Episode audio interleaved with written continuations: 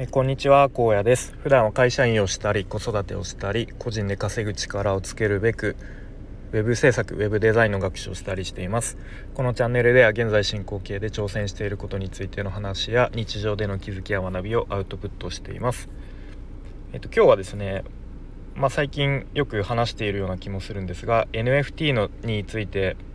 話してみたいと思います。でまあ、タイトルとしては NFT は選択肢を増やすために、え、勉強しておくべしというタイトルで話そうと思います。でですね、まあ、金婚西野さんの情報を追ってる人はあはいはいそんなこと言ってるよねっていう感じで、まあ、まさに西野さんの受け売りみたいな 感じにはなってしまうんですけれども、まあ、あまり西野さんの情報とか追ってない人は、えー、あなるほどそういう考え方もえー、あるあるのかっていう感じで、まあ、ちょっとこう頭の片隅に置いておくといいのかなと,、えー、と思うのでよかったら聞いてみてください。えっ、ー、とでまあ、NFT っていうのは最近、まあ、幻滅期だとか、まあ、なんか冬の時代に突入したとか、まあ、なんかオワコンだとか稼げないとか、まあ、言われる言われるようになったかと思うんですけれども、まあ、確かに、えー、まあ、稼げる稼げないっていう話はやっぱりキャッチーだしこう人々が飛びつきやすいワードだとは思います。でもそのいわゆるその稼げるっていうのは、まあ、確かにその NFT 使って稼げるのはあるんですけどなんだろうなその、F、NFT のほんの一部の側面でしかないということですね。うん。なのでなんかもうちょっと、まあ、僕個人的にもなんか単純にこう技術的になんか面白そうだなとか今後いろんな使い方がありそうだなみたいなことは、えー、思っていました。でまあ割と最近西野さんが、えー、まあ、ボイシーとか、まあ、オンラインサロンとかあとはこの、えーと、毎週キングコングっていうねあのキングコング2人でやってる YouTube チャンネルとかでも、まあ、そんなようなことを言っていてああなるほどやっぱり分かりやすく説明してくれてるなということで、えー、まあ、そんなような話をしたいと思います。でまあ NFT っていうのはあの、まあ、選択肢として選択肢として知っておいた方がいいよねっていうことですねすごく一言で言うと。でじゃあ具体的に例えばあの普段の生活でハサミって持っておいた方がいいよねっていうところでじゃああの髪を切る時えー、じゃあハサミ持ってないと、まあ、手でちぎるしかないですよね。まあパッと思い思い浮かぶ手段としては、まあ、手でひたすらちぎると。でもハサミ持ってればあここはハサミ使えばいいじゃんっていう風になるところを、まあ、ハサミ持ってないとその発想すら思い浮かばないみたいなこう例え話をされていてあそういうことかとすごい分かりやすいなと思いましたね。うん。まあ、あとはよく西野さんってあのクラウドファンディングクラファンについて結構説明される機会多いし、まあ、本人もねもう自分でももう日本でトップクラスの、まあ、クラウドファンディングについては、まあ、実績も残したし詳しいですよみたいなことを言っていて。で、まあ、クラファンっていうのは、まあ、予約販売みたいなもの、まあ、そういう側面がありますよというふうに言っていてじゃあ例えばですねまあ僕でも誰でもいいんですけどまあオリジナル T シャツ作って売りたいとなった時に、まあ、もちろん最初いきなりこう売るとなったらじゃあどれぐらい作ればいいかわからないと。うん、でまあ売るからにはこうね赤字にはなりたくないですよね。でじゃあ例えば分かりやすく100枚売らないと赤字になるという条件だったとしますね。うん、でじゃあそこでクラファンをやってみて、えー、まあどうやら200枚売れそうだとか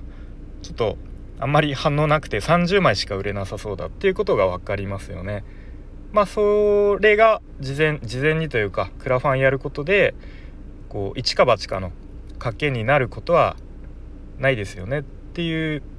うん、ことですね。うん、じゃあこういう意見もあるかもしれないですね。じゃあ30枚しか売れな売れない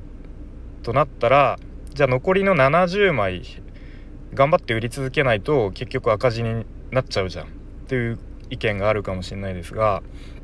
まあ、それについては、えっと、クラファンっていうのはオールインとオール・はナッシングという、まあ、2種類のタイプがあるのですね。あるのですね。あるんですね。うん、なので、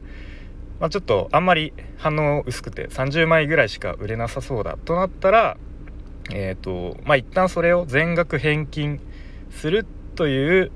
えー、こともできますと。まあ、そういうふうにその例えば今回はオリジナル T シャツを売るっていう例を出した時に何だろうえっ、ー、と、まあ、博打というか一か八かの賭けにならずに、まあ、ある程度こうできるだけ失敗しないために、まあ、クラファンっていう手段選択肢が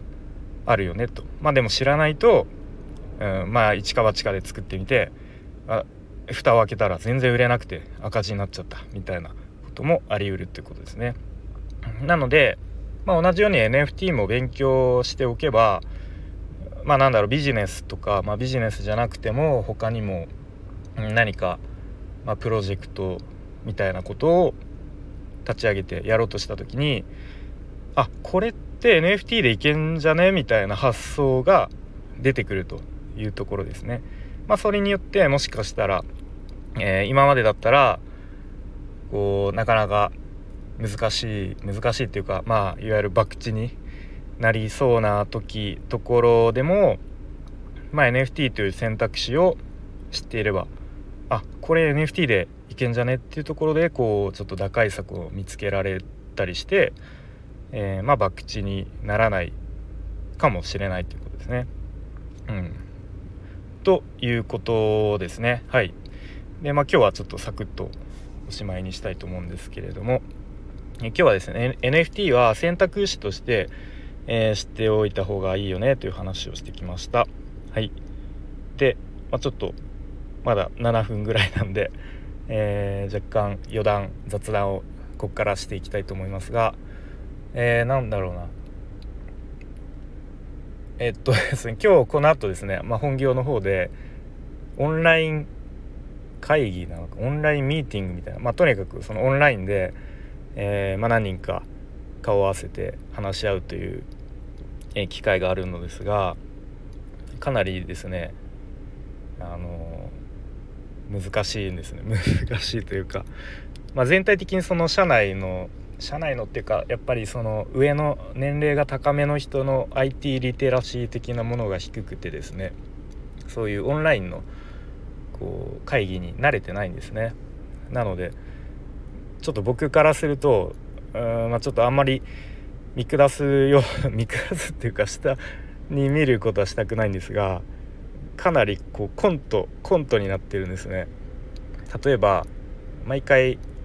あの出血を取ったりですね「何々さんいますか?」みたいな。いやもう画面画面に出てるんですね。すで、うん、に顔が。出血取ったりとか。あとはですね資料をですねこうその人が